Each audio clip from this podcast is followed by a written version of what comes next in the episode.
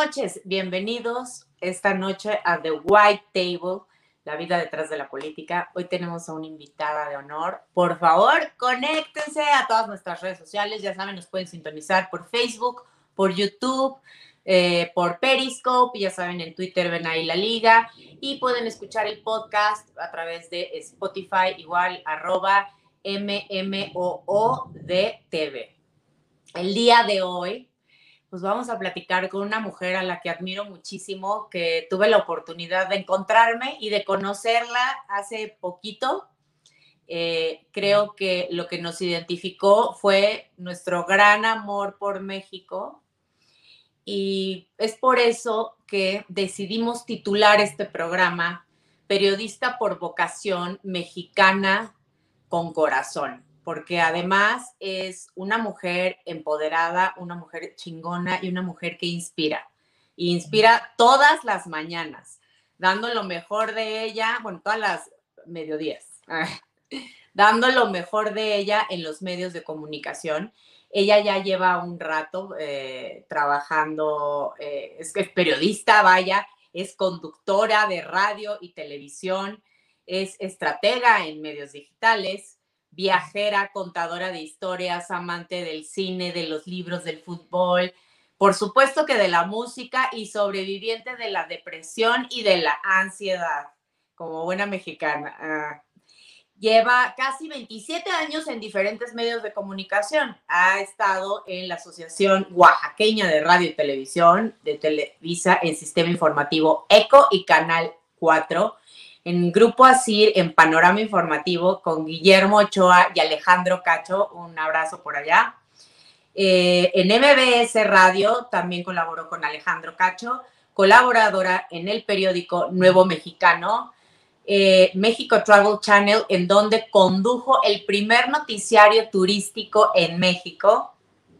También trabajó en Radio Centro, en Sin Anestesia, con Carlos Lorete Mola y actualmente en W Radio la podemos escuchar como co-conductora en Así las cosas con Carlos Loret de Mola, Valeria Moy, Alberto Lati y el Duende Preguntón.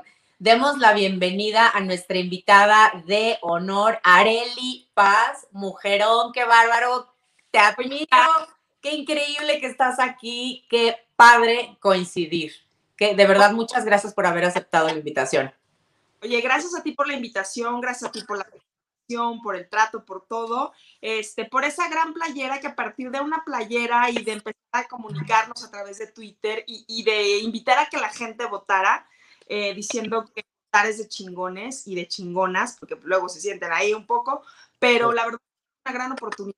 Y he visto cómo eh, cada día se va sumando más gente, no solamente al votar, sino después de votar, ¿qué vamos a seguir haciendo por este país? Y entonces a partir de ahí hay mucha gente que colabora contigo y que se ha sumado a toda esta estrategia de seguir haciendo cosas, de hacer la red social más útil. Era justo lo que estábamos platicando y que me encantaría retomar, hacer la red social más útil. En este proceso electoral, pues vimos que había como, se, Twitter se volvió, y bueno, creo que en general todas las redes sociales, dos polos, ¿no?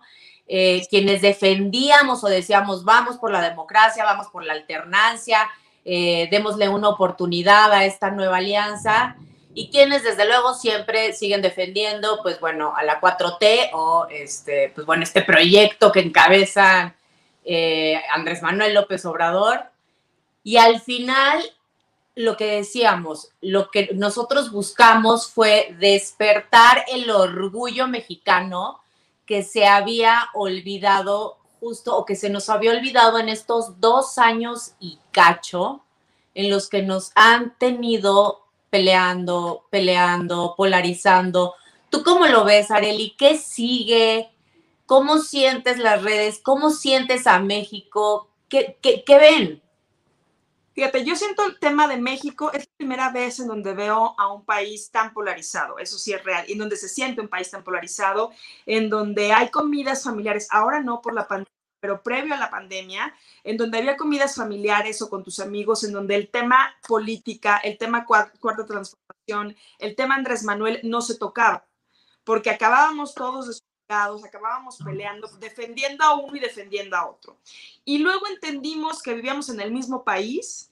Viene el tema de la pandemia y nos enseñó que teníamos que ser mucho más eh, pues compasivos, cuidadosos, apoyadores con los demás, porque había gente que se empezaba a quedar sin trabajo. Empezamos a entender para qué eran las redes, buscando oxígeno para alguien que necesitaba oxígeno, eh, un medicamento cuando no había medicamentos para una, para una mujer que tiene cáncer de mama, para un niño, etcétera, etcétera. Entonces, hemos tenido que aprender a ser solidarios a partir de una red social. Yo creo que lo importante después de las elecciones, pues comenzó el 7 de junio, no solamente por el tema de la asociación presidencial, en donde la política y los políticos no van a dejar de seguir haciendo, entre comillas, su trabajo por conseguir o por mantener el poder pero como ciudadanos sí nos toca frenar tantito eh, desde los medios de comunicación, desde nuestras áreas de trabajo, desde donde, donde construimos, porque hay que bajarle al hate, hay que bajarle al odio, a la emoción, a la negatividad. Me parece que en algún momento todos hemos estado en esos extremos y hemos jugado de una manera no tan positiva para el país. Y creo que hoy nos toca esa parte, entender que la gente piensa diferente, eh, ser también autocríticos y de las cosas que no funcionan, eh, verla en perspectiva, ¿no? Hoy la verdad es que no tenemos un país seguro, no tenemos un país mejores trabajos, independientemente de la pandemia ya veníamos bajando en los estándares financieros, eh, no somos un país de primer mundo, no tenemos el sistema como Dinamarca, etcétera, etcétera. Entonces, todas esas cosas que no se han cumplido, hay que valorar lo que sí se tiene desde la sociedad. Y hay mucha gente que no le gusta lo que le voy a decir, pero tenemos que hacer mucho más desde la sociedad para reconstruirnos, porque si esperamos a que los políticos lo hagan o que los políticos cumplan, nos vamos a pasar la vida peleando, nos vamos a morir en ello. Y eso veíamos mucho en administraciones anteriores o en años anteriores, que había, eh, que la sociedad civil era mucho más tomada en cuenta, que estas asociaciones tenían mucho más poder, eh, que las opiniones que ejercían eh, sí, sí daban, o sea, sí generaban cierta presión en el poder y sobre todo a la hora de la rendición de cuentas. Y creo que un poquito lo que sucede en, este cambio que, pues bueno, viene a simbrarnos a todos y que se nos junta con el tema de la pandemia, es eh, un poco la desesperación de no ser escuchados, de estamos pasando por un momento más allá de antidemocrático donde nos dejaron de escuchar. Y, también creo que nos hemos dejado Independientemente de la política, yo creo que ahora también eh, tenemos que entender que hay quienes siguen apoyando la estrategia, la política, el eslogan de Andrés Manuel con el tema de la cuarta transformación. Yo no creo que esté ocurriendo, pero ese es mi desde el tema objetivo de un medio de comunicación hay que informar cada uno de los ángulos que te permitan entender qué está pasando con este país. Las finanzas, la economía, este, la política, la sociedad, etcétera, etcétera. Como ciudadano, nos toca seguir pagando impuestos, si tienes un trabajo, seguir trabajando, si, si, generas empleo con otras personas, seguir haciéndolo, seguir pagando los sueldos. A veces es complicado, pero me parece que ahí es donde tenemos que estar los ciudadanos. No nos escuchan hoy. Yo creo que también ha cambiado porque hoy a partir de una red social o de las redes sociales o de los medios alternativos a través de ustedes, por ejemplo en UTV, tiene que ver con que hemos buscado espacios, abrir espacios en donde se escuchen opiniones y en donde la gente tenga un foro diferente a los medios tradicionales. Entonces, me parece que hoy esa oportunidad es extraordinaria. Si hay desde el poder el tema de intentar censurar a quienes le critican o a quienes lo, lo señalan o lo cuestionan, y, no por un tema de ir en contra de ellos, ni de estar en contra de su transformación, ni estar en contra de, que repartan dinero, más bien estamos en contra de que ese dinero no tenga una estrategia de reproducirse de una manera mucho más eh, óptima para salir de la pobreza. O sea, y que, finalmente lo, lo, que creo o lo que observo que ha pasado es que nos hemos vuelto ciudadanos mucho más conscientes en nuestro ejercicio político también y que es cae en nuestra responsabilidad el señalar los errores, claro, siempre y cuando sea de una manera objetiva, con argumentos, sin ataques, pero también decir, hey, o sea, esto, esto, esto no está funcionando, ¿qué pasa? Pero, pero ¿por qué esto está causando tanto, no sé si es conmoción o enojo en las autoridades. Yo creo que enojo porque no habían visto que alguien hoy a través de un Twitter y a través de un tagueo pueda cuestionar al presidente. Y cuando buscas es un ciudadano Ahora con el tema del concepto de la clase media, ¿no? El presidente diciendo que los que no entendemos su transformación somos manipulados. La gente que tiene aspiraciones y entonces es gente egoísta, que no quiere ver al otro, que quiere ver al pobre pobre, y esto es mentira. Eh, realmente creo que esto tiene que ver con que la sociedad hoy tiene el poder de decir muchas cosas con muchos foros de muchas formas. Por eso el poder está enojado y los políticos están enojados. Y, todas las mañanas sistemáticamente, desde antes de, de, las elecciones, hemos visto un presidente enojado porque las cosas no se le están dando. Y no se le están dando no solamente porque el tema de la pandemia, porque es un gran pretexto para decir que no está funcionando algo, sino que su estrategia y sus planteamientos están enfocados al concentrarse en el poder a mantener el poder en una sola mano, en una sola figura. Y me parece que eso es muy peligroso, no solamente por el tema de, ser autoritario o de quererse quedar en el poder, me parece que va mucho más allá, que significa que necesitas delegar y él no ha sabido delegar. Así es.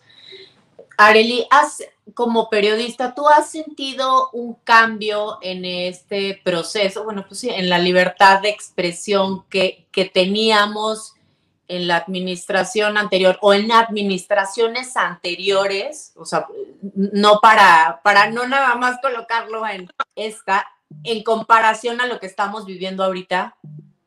Yo creo que en todas las administraciones ha habido un intento por manejar o controlar a la prensa o a cierta prensa.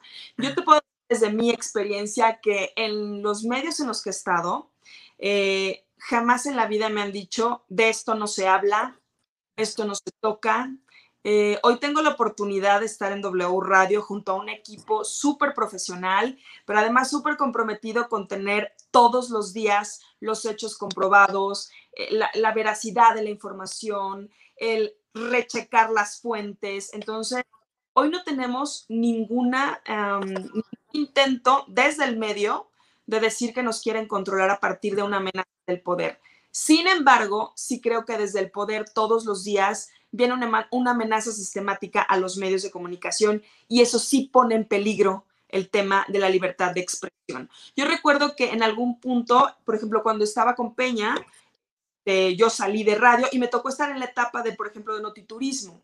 Y entonces hablar del sector turístico parecía muy bonito, parecía muy sencillo y en realidad se convirtió en una tarea titánica porque en el turismo había poca rendición de cuentas, uso de presupuestos altísimos, y entonces cuando me tocaba cuestionar al poder, no les gustaba.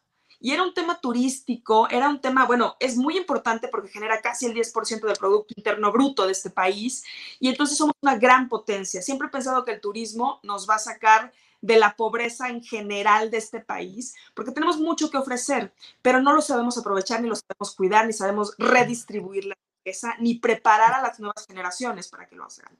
Entonces yo creo que a comparación de otros em, sexenios, sí me ha tocado difícil, pero yo creo que en buscar información y en tener acceso, por ejemplo, a los políticos. Antes te daban una entrevista, eh, por ejemplo, en el Calderón, en el sexenio de Calderón, en el sexenio de, de Peña Nieto, te daban una entrevista, no les gustaba lo que preguntabas, pero te respondía la autoridad. Y hoy hay una barrera impenetrable en donde hay autoridades importantes como un secretario de salud, como un subsecretario de salud o una secretaria de seguridad pública que no te da una entrevista. O sea, llevo meses, por ejemplo, buscando al director del INSABI por el tema de la gratuidad y el tema del desabasto de medicamentos. Eh, y me ponen trabas, no puede, está concentrado en hacer otra cosa. Y yo, es que tengo tantas denuncias, tantos testimonios, necesitamos que la autoridad hable. Entonces, en este en esta parte sí, las autoridades tienen terror a abrir la boca, porque cuando abren la boca van, pueden ir en contra de la realidad que vive un presidente. Así es. Areli, ¿y has sufrido algún tipo de amenaza por algún reportaje o...?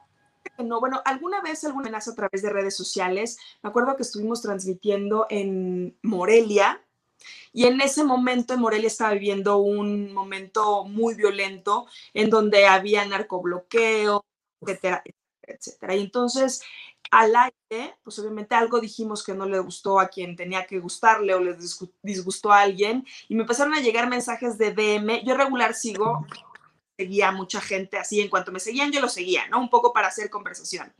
Y vía Twitter, ¿no? Vía DM. Entonces, al principio yo pensé que era un chiste, que no pasaba nada, y cuando platico con un amigo que se encarga de ciberseguridad, dijo, hay que tomarlo en cuenta porque te están diciendo en dónde vives, qué auto tienes. Entonces, este tipo de cosas son a veces uno no se detiene como a pensar y como que cuando ya ves la realidad de un país violento, pues obviamente tuvimos que hacer una denuncia, este, había que cerrar cuentas, etcétera, etcétera. Pero creo que esa es la única ocasión y además para mí hacerlo vía Twitter me parecía que era alguien que estaba tratando de jugar una broma y alguien que se encarga de la seguridad a través de la red me dijo, ninguno de estos mensajes se debe dejar como broma. Exacto. Todos pueden ser susceptibles a ser reales y a ser una amenaza en donde sí van contra ti o contra los tuyos.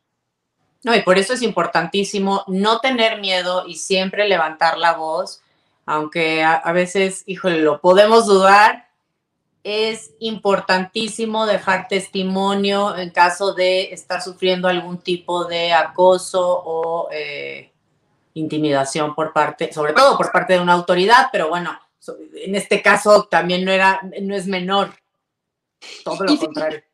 Debo reconocer que, por ejemplo, cuando utilizo mi red, la verdad es que trato de ser lo, lo más cercana a la gente, pero además ultra honesta. Y cuando quiero cuando quiero preguntar o cuestionar a una autoridad, si le estoy mencionando por algo, la tagueo. O sea, ese es principio básico de educación y de comunicación. Si necesito cuestionarle algo a una autoridad, se taguea para que podamos tener una respuesta. Porque a veces muchos como que lanzan las indirectas y dicen tal persona, tal cosa y no mencionan. Y me parece que hoy, así como tienes la responsabilidad de, mm, de escribir, y de hablar y de dar la cara, me parece que tiene que ser de esta misma manera. Totalmente. Oye, por favor, platícanos, ¿cómo llegas con Carlos Lorete Mola?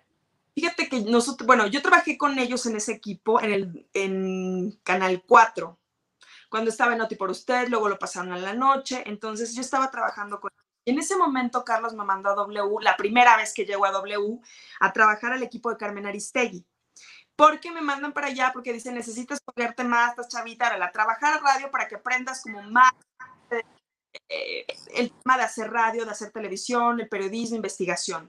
Estoy un mes, la verdad es que no me fue tan bien en ese equipo y a lo mejor no encajábamos, no sé, no sé exactamente qué pasó, pero yo al mes me fui, ahí nos vimos. Afortunadamente llego a Grupo Asir y en Grupo Asir me la paso 10 años increíblemente bien aprendo a hacer radio porque yo venía de hacer televisión y además se te quita mucho el estigma de que cuando sales de Televisa, yo había salido de Televisa, se te acababa la carrera. Si no estabas en mm. nadie, ya no te quería nadie, ya estabas para el perro y entonces ya nada pasaba en tu carrera. Después de ese tiempo, o sea, cuando salgo de ese equipo de, con Carlos y me mandan a radio, etcétera, etcétera, nos dejamos de ver mucho tiempo y tiempo después nos volvemos a encontrar, empezamos a trabajar un proyecto que tiene que ver con redes y un día yo le dije que tenía ganas de regresar a la radio, ya había salido de ahí. Y me dijo, pues ahorita no hay chance, él estaba en otra situación, déjame ver en dónde, ¿no? Pasó, pasó mucho tiempo hasta que viene el proyecto de Radio Centro y es cuando me llama el proyecto de Radio Centro y me incorporo con ellos. Además, un equipo que tenía años trabajando juntos, en donde venía la productora, el coordinador de información, el de invitados, o sea, era un equipo que ya estaba hecho, está hecho. Y entonces se conocían perfectamente hasta cuando levantaban la mano, levantaban la ceja, se conocen perfectamente. Entonces llega un equipo y entonces me vuelvo a integrar con ellos. Nunca me hubiera imaginado estar en una cabina con Carlos después de tanto tiempo de no trabajar juntos y en un proyecto ahora en W Radio que pues ahora este, tenemos dos años y medio y nos está yendo increíble. Ay, muchas felicidades. Sí. ¿Cómo es tu relación con Carlos? ¿Es como justo como se, les ve y se les escucha? ¿O sí, es, de mucho respeto o son como brothers? La verdad es que todos nos respetamos muchísimo. Cuando tenemos la oportunidad de estar juntos, pues es mucho más divertido porque pues te das tiempo del relax, ¿no? También un poco trabajar. Es un equipo súper ultra disciplinado. O sea, es, un, es una máquina en donde cada quien sabe qué va a hacer, a qué hora lo va a hacer y cómo lo va a entregar. O sea, nunca tienes a alguien que esté detrás de ti correteándote para entregar las cosas. No, porque cada quien ya sabe qué hacer cada quien ya sabe cuáles son los canales pertinentes de entregar cosas y de hacer cosas. Pero ahora con el tema de la pandemia, pues hemos aprendido a hacer radio estando separados y se sigue sintiendo esa sensación que nosotros tenemos estando en una cabina, ¿no? De camaradería, de llevarnos bien, de respetarnos mucho. Creo que esa es parte importante y por lo cual, eh, pues estamos muy contentos y estoy muy contenta trabajando en este equipo porque hay respeto, porque hay cuidado por el punto y porque nos divertimos mucho. Creo que si no tenemos ese momento de, divertirnos, de, apapacharnos, de, ser un equipo, me parece que no estaría yo ahí de ninguna forma. O sea, después de veintitantos años, de casi 27 años de estar en diferentes medios, en diferentes equipos, yo te puedo decir que con Alejandro Cacho y con Iñaki Manero ha sido uno de mis equipos maravillosos de vida, de trabajo, de todo seguimos siendo amigos, nos seguimos viendo y seguimos teniendo una relación increíble. Pero en este equipo en el que estoy, en el momento político y en el momento de la vida, encerrados, etcétera, etcétera, hemos construido una relación sólida de mucho trabajo y de mucha disciplina, eso sí. ¿Cómo han vivido este momento histórico y coyuntural? O sea, ¿cómo lo ves, Areli? Porque además, qué fuerte. Bueno, yo no sé si es fuerte, diosidencia, los astros, pero nos toca vivir la pandemia justo en el peor gobierno de la historia. Bueno, no, con un gobierno con muchas carencias y muchas deficiencias, tanto en comunicación como este, operativamente. ¿Cómo lo ven ustedes? ¿Cómo lo vives? ¿Cómo lo viven? O sea, esta transición de, o sea, fue un, yo, yo, algunos lo sentimos como un terremoto yo creo que eh, como toda la vida hemos trabajado en diferentes equipos, viviendo en terremotos todo el tiempo, y quiero decir porque desde cada uno desde donde estaba, o yo desde donde estaba, pues así era la disciplina del trabajo, de la entrega de las noticias, y las noticias no paran, o sea, las noticias tenemos una vida de 365 días, y aunque estés en vacaciones, o Navidad, o Año Nuevo, o a veces no tienes Navidad o Año Nuevo porque evidentemente estás trabajando. Entonces, yo sí creo que en este momento la sacudida política, la sacudida social, el tema sanitario, todo nos ha venido a sacudir a todos y hemos tenido que aprender a sobrevivir, a informar mejor, porque tenemos que prepararnos tres veces más, porque hay que decirle a la gente cómo cuidarse, pero no porque seamos especialistas, sino porque tenemos la capacidad de comunicación y me parece que eso es lo que hay que aprovechar.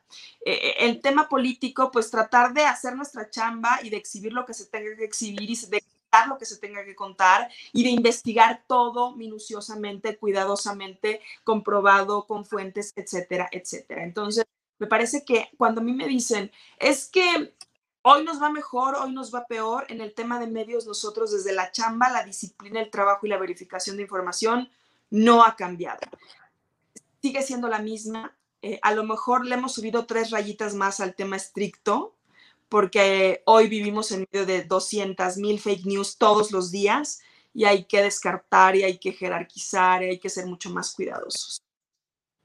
Estas fake news es posible que también, o hay algún dato que corrobore que nos diga que hay fake news que, eh, pues, entes que... Que la siembran. Ajá, del gobierno o, que trabajan con ellos. Fíjate que porque es que hay muchas, o sea, demasiadas. En algún momento de mi carrera tuve la oportunidad de, trabajar en Mi Creativa, es una agencia de publicidad. Y en esta agencia de publicidad me tocó hacer estrategia de, para campañas, campañas electorales. Estuve poco tiempo, estuve como unos seis, siete meses y entonces me tocaron tres campañas. Y es bien interesante porque en estas tres campañas y en esta información y en este manejo de información, eh, había otras empresas con las que estaban compitiendo los, por ejemplo, los otros candidatos y entonces nos hablaban de las campañas negras, del tema de las páginas creadas por ellos mismos para sembrar información falsa, o sea, había equipos y búnkers planificados para inventar cosas. Y esto no lo digo yo, sino que es parte un poco de la estrategia de las campañas negras nosotros siempre estuvimos en desacuerdo con eso, evidentemente, si no, no hubiera yo trabajado ahí con ellos, ni con Checo, ni con, ni con la gente con la que yo estaba, pero sí era muy interesante escuchar estas historias en donde había equipos, en donde se creaban páginas, en donde se utilizaba la información precisamente para inventar o sembrar algún tipo de información que pudiera... Algún rumor. Pero sí existen. ¿eh? Y bueno, hoy lo vemos un poco más complicado porque hoy a través de un hacker puede utilizar los logotipos y, toda la información a partir de un medio y entonces salir una nota firmada a partir de un nombre, a partir de un medio, pareciendo o haciéndola pasar como real. Sí, así es. O sea, sí hay que tener mucho cuidado. Oye, ¿y qué opinas de estos medios de comunicación y estos nuevos espacios que se están abriendo para para comunicar lo que está sucediendo justo. Me parece que más bien son espacios como ciudadanos. O sea, yo lo veo así un poquito, donde los ciudadanos nos acercamos también a cuestionar. Tengo una amiga a la que adoro, Carliberia Sánchez, cuando yo estaba en México Travel Channel, mucha gente, yo llegué a ese canal de una manera muy extraña, salgo de radio y una amiga me dijo, tienes que venir a contar historias a partir de viajes y a partir de historias. Y yo decía, no, no, no, o sea, como de turismo. Ocho meses después me integro a este proyecto y me enamoro de él, porque aprendí que además el turismo era mucho más que un hotel bonito y una comida rica. Y un día me encuentro, obviamente mis compañeros que yo conocía de tiempo atrás, y otros periodistas de otros medios me decían, ¿qué haces ahí? O sea, es un canal chiquito, pitero, ni te han de pagar. O sea, me, decían un montón de cosas. Y un día en una conversación con Carliberia Sánchez me dijo algo bien interesante. Es que no hay medio chiquito, Arely. Hay gente chiquita. Y entonces, si la gente es chiquita, ese es su problema. Tú haz lo que tengas que hacer. Y entonces, eh, construí Notiturismo a partir de toda esa creencia de que podía algo interesante, nos fue muy bien. Tuve que dejar ese proyecto por un tema de salud, pero la verdad es que esa frase se me quedó muy grabada. Entonces yo te la puedo hoy repetir dándole todo el crédito a Carla que la adoro. Es verdad, no hay medio chiquito del que sea, porque luego me dicen, claro, los que están a favor de... No, no, tranquilo, el que sea, cualquiera que quiera comunicar algo y tenga la responsabilidad de dar la cara y el cuidado de contar las cosas y siempre de asumir su responsabilidad, que lo haga entonces, me parece que es bien interesante hoy a partir del podcast, a partir de todas las aplicaciones que hay. Eh, ustedes son un ejemplo de ello, de abrir un espacio ciudadano en donde la gente quiere opinar, en donde tienen invitados de todos los sabores y colores y en donde todos tener una perspectiva distinta de este México. Claro, porque es muy importante, justo lo que platicábamos eh, al principio del programa, tomar en cuenta, híjole, ahora sí, que es a todos los mexicanos, acordarnos de nuestras coincidencias, ¿sí? Respetando, pero ahora a ver, ¿qué nos toca? ¿Cómo va a ser nuestro ejercicio como ciudadanos? Ahora rumbo al 2024, porque ya se acaban las elecciones, y ciertamente en marzo inicia otro proceso electoral, pero ¿cómo crees que debería de ser o cómo crees que deberíamos de dirigirnos los ciudadanos y la conversación, o sea, para cambiar y sobre todo influir de manera positiva en la conversación. Fíjate que yo creo que como ciudadanos, y no estando en ningún medio, como ciudadano común y corriente, escribe qué funciona en tu calle, en tu colonia, eh, documentalo y, compártelo. Y entonces, aquí vas a creer más que a tu vecino, a la gente que está junto. Ellos son los que son capaces de poder tener una historia mucho más real de, de lo que sí está ocurriendo y de lo que no. Y yo creo que en esta elección eso pasó. La gente empezó a darse cuenta de lo que sí estaba pasando a su alrededor y entonces decidió que no le gustaba, que no le gustaba y entonces votó por alguien diferente. Pero si estos que están ahora, yo hace poquito que tengo una amiga a la que adoro también y que está muy metida en la política y me decía, Areli, bla, bla, bla, estábamos platicando muchas cosas. Y entonces yo le decía, es que sabes qué, a partir de ahora no tiene derecho a fallar, porque votamos por ustedes, ya sabemos todos los líos y hemos tenido de todos los colores y sabores, entonces el que llega del partido que sea tiene que cumplir. Y como ciudadanos nos toca documentar lo que sí pasa y lo que no pasa, porque de esta forma podemos decidir mejor. hoy me daba, me daba mucho como emoción cuando alguien me decía, es que sabes qué, tengo 30 años viviendo en esta calle y nunca la han pavimentado bien. Siempre hay hoyo, siempre está cerrada, nunca hay iluminación, o sea, detalles que parecieran, entre comillas, tontos, pero cuando vas sumando y cuando los vas contando y los vas documentando, la gente decide quién se hace su trabajo y quién no. Entonces, como ciudadanos, hay que presionar y no presionando, mandándole Twitter los di todos los días diciéndole, ¿cuándo mi cae? No, pero documentándolo regularmente, utilizando las redes sociales para que más cosas sucedan. Entonces, si hay basura en mi colonia, si hay inseguridad, pues denunciarla, si faltan focos, decirlo. Y de esta manera, nuestros vecinos y la gente alrededor se va a empezar a dar cuenta de lo que sí pasa y de lo que... Creo que ahí es donde está la clave de un ciudadano que se compromete a compartir lo bueno y a compartir lo que no está tan bueno para cambiarlo. Como mexicana y como comunicadora,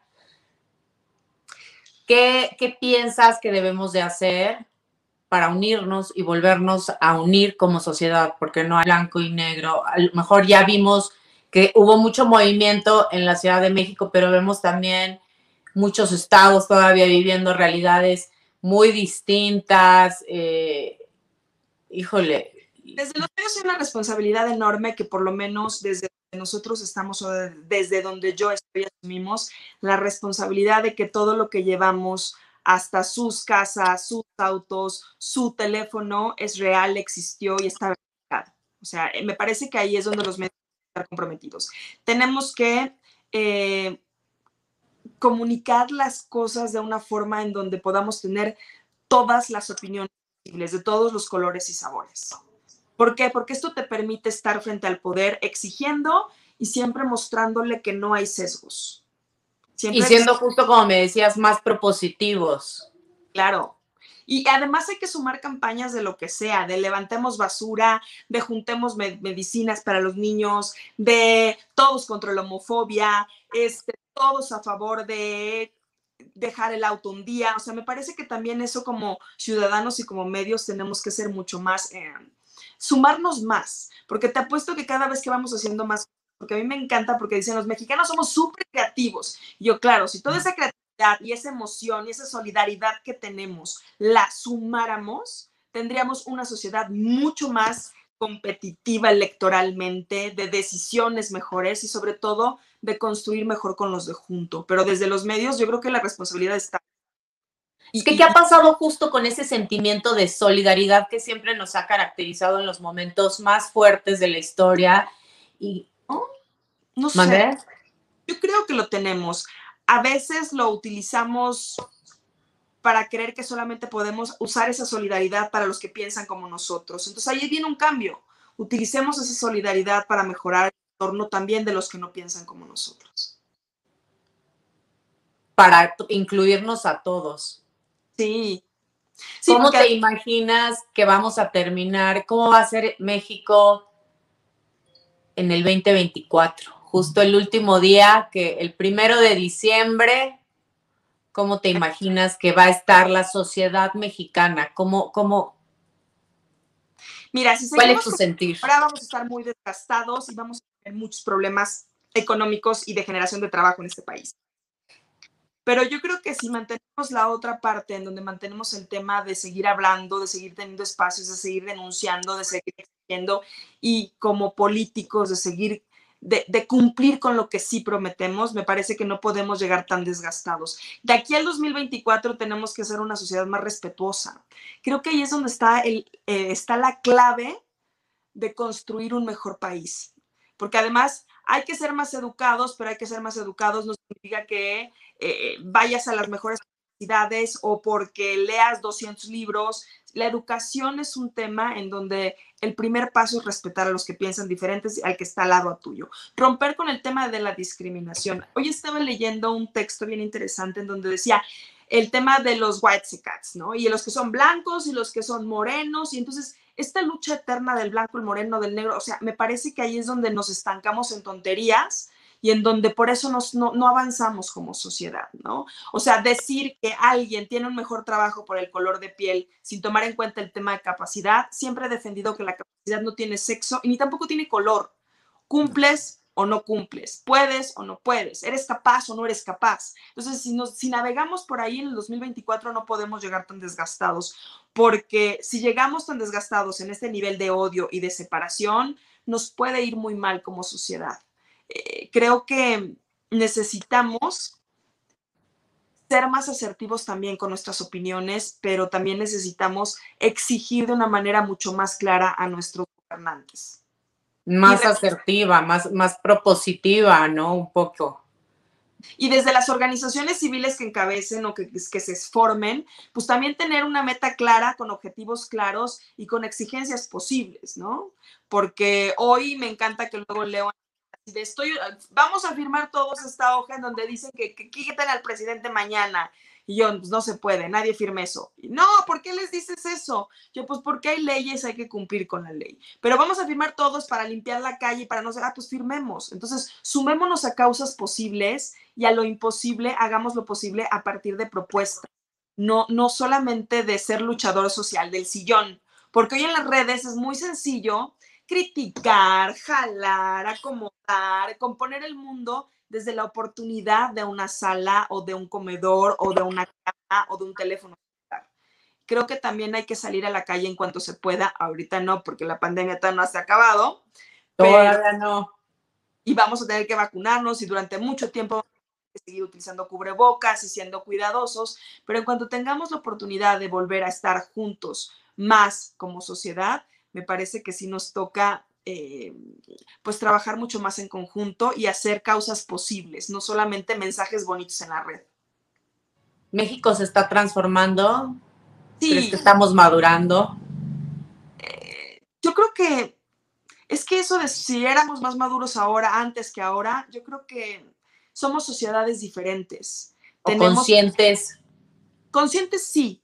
Creo que sí somos más conscientes de ciertas cosas y me parece que eso también se ha trabajado con el tema de las nuevas generaciones, en donde son más conscientes, por ejemplo, del medio ambiente.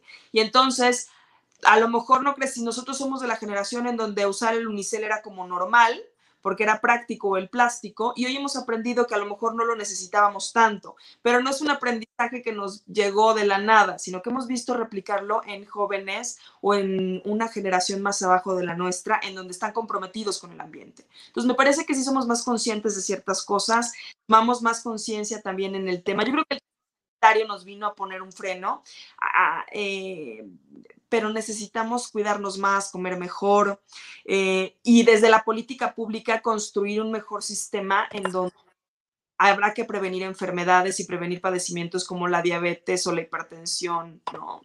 El tema de la depresión y de la ansiedad, me parece que esos también a veces no se hablan por un tema de y un tema de, claro, van a decir que estoy loca o que estoy loco. Y hoy con la pandemia encima y con el proceso que hemos vivido, o sea, la misma Organización Mundial de la Salud hace estimaciones que en 2030 más de la mitad de la población, o sea, de cada 10 personas, 6 van a vivir con una depresión y con una ansiedad y con procesos graves eh, de control mental.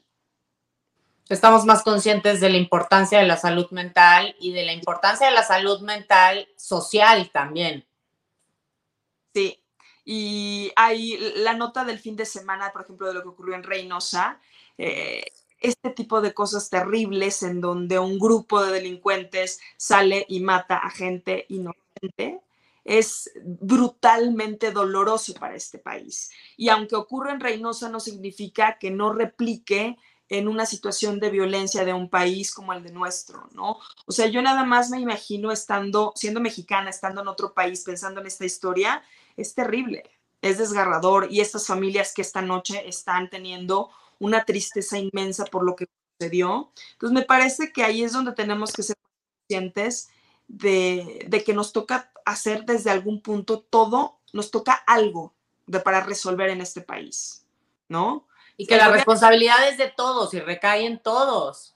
Sí, y, y, muchos dicen, ay, no, eso es muy utópico, que lo haga el gobierno, no me importa, yo trabajo ya habrá quien lo piense, pero yo no veo un 2024 bueno si no tenemos la capacidad de frenar en la violencia, de frenar en el odio, de, la descalificación por la descalificación, sin ponernos en acción a hacer cosas. Y en accionar la maquinaria para crear y generar nuevos escenarios y una nueva política o una nueva narrativa nacional, mucho más asertiva, que yo creo que es hacia allá, hacia donde vamos y, también un poquito a salvar a la, a la, gente de la clase media. Oye, ¿qué pasó? Nos han dado con todo. No pues se lo que... a todos, hay que, hay, que, hay que soñar. Y además, qué mejor ejemplo y qué padre ejemplo que una mujer como tú. O sea, a ver, ve todo lo que has hecho y hacia dónde va Areli. Fíjate que yo creo que ese punto es bien interesante porque el, aspirar a más no te hace egoísta, te hace que quieras pisar al de junto y además es un tema de siempre aspirar a más te mantiene en la perspectiva y te motiva en ser mejor, hacer mejores cosas, tener mejores cosas y no es solamente un tema eh, financiero, sino ser una mejor persona. Entonces, si no capacidad de motivación, entonces tampoco podemos desarrollarnos como sociedad. Porque a mí me encantaría que mañana todos amaneciéramos con un empleo, por ejemplo, ¿no? Que no hubiera desempleo en México. Había un dato de que con la pandemia el 12% de las familias mexicanas que estaban en pobreza no tenían para comer. Entonces la comida, tenían para desayunar o para cenar, pero no podían comer porque no les alcanzaba en una familia de cuatro personas. Entonces, estos datos tan fuertes, me encantaría que mañana amaneciéramos diferentes. Pero como la así, hay que trabajar porque ocurra desde donde nos toca. Y, y, creo que este mensaje del presidente está mal enfocado. Seguramente no, él no se ha dado cuenta que él es resultado de una aspiración, de una aspiración que salió de Tabasco, queriendo ser político, queriendo ser presidente. Tantos años lo hemos escuchado diciendo que quería ser presidente para cambiar y para mejorar este país. Entonces, honestamente, sí creo que él, quien durante toda su vida ha aspirado a un puesto como ser presidente de este país para cambiarlo, criticar a alguien porque sueñe, porque crea, porque intente más, me parece grave. Y en la red me encanta leer a los que hoy tienen una licenciatura, un doctorado, maestría y han pasado por becas y por grandes universidades y, diciéndole, tiene razón el presidente, tiene razón porque la clase media siempre ha sido eh, egoísta porque quiere tener más y han sido arribistas porque quieren ser como los ricos y no se han puesto a pensar que son producto justamente de la aspiración que tuvieron ellos, sus padres, para poderles dar una oportunidad de vida que en este país lamentablemente no todos tenemos. Y para crear un México mejor, a Areli Paz, ¿quién, quién la inspira? Pues a mí me inspira este país, fíjate, a los seis años en un en un cumpleaños, así las velitas y todo, yo apagué las velitas y así, de pido un deseo, y yo quiero ser periodista. Todos mis amiguitos así con cara de, ¿qué? Dijo. Ah. Así de, ¿qué? ¿Está loca o qué? Porque a esa edad todo el mundo queríamos ser todo menos periodista, o nadie decía eso. No. creo que a mí me inspiraba el tema de contar historias, de cambiar este país, de poder hacer cosas por este país. Por eso me parece que la narrativa y el más allá de, de los reconocimientos, de los medios, de etcétera, etcétera, en que puedas incidir y cambiar la vida de alguien para mejorarla, ya estás haciendo tu chamba, desde donde te encuentres y el medio que sea. Sin duda, estás tocando la vida de alguien y la estás transformando de manera positiva y estás inspirando. Y eres una mujer que inspiras a muchas más. De verdad que muchísimas gracias por habernos acompañado el día de hoy y pues me encantaría que dieras un mensaje a todas estas mujeres para que sigan soñando, porque sí se puede, mujeres y mexicanas. Quiero que con las mujeres hay un tema bien interesante. Mujeres, por favor, pónganse a trabajar con otras apoyen a otras mujeres, respetemos cuando dicen y cuando hablan de es que nos maltratan, sí existen a quien maltratan, pero yo creo que el primer gran paso para transformar esta sociedad es que las mujeres respetemos a otras mujeres, las apoyemos, las propongamos en los trabajos, las aprendamos de ellas, las admiremos, porque a partir de ahí podemos construir una mejor sociedad. Y si tú defiendes a la de juntos, es una cadena en donde todas tenemos mejores espacios, mejores sueldos, mejores oportunidades, en donde aquella que está en medio de la violencia pueda salir de ella a partir del trabajo de muchas otras. Creo que eso es lo más importante. A veces ah, siempre cae en el cliché de proteger a otras mujeres o de defendernos de otros hombres. Yo creo que si trabajamos juntas nos puede ir muy bien porque tú eres un ejemplo de ello, trabajar con más mujeres, hacer más mujeres, siempre suma, siempre multiplica y no es un tema cliché, sino que ocurre. Sí, así es. No dejar, bueno, es más, sí, alzar la sororidad, porque en México también somos mujeres solidarias. Sí, lo somos. Muchísimas gracias, Areli. Pues nos vemos. Muchas gracias. No, es, es, un honor y espero que pronto nos vayamos a echar un cafecito. Seguramente que sí. Muchísimas gracias a todos por habernos eh, acompañado el día de hoy a The White Table y nos vemos el próximo miércoles, como todos los miércoles. Muchísimas gracias. Buenas noches. Bye. Bye.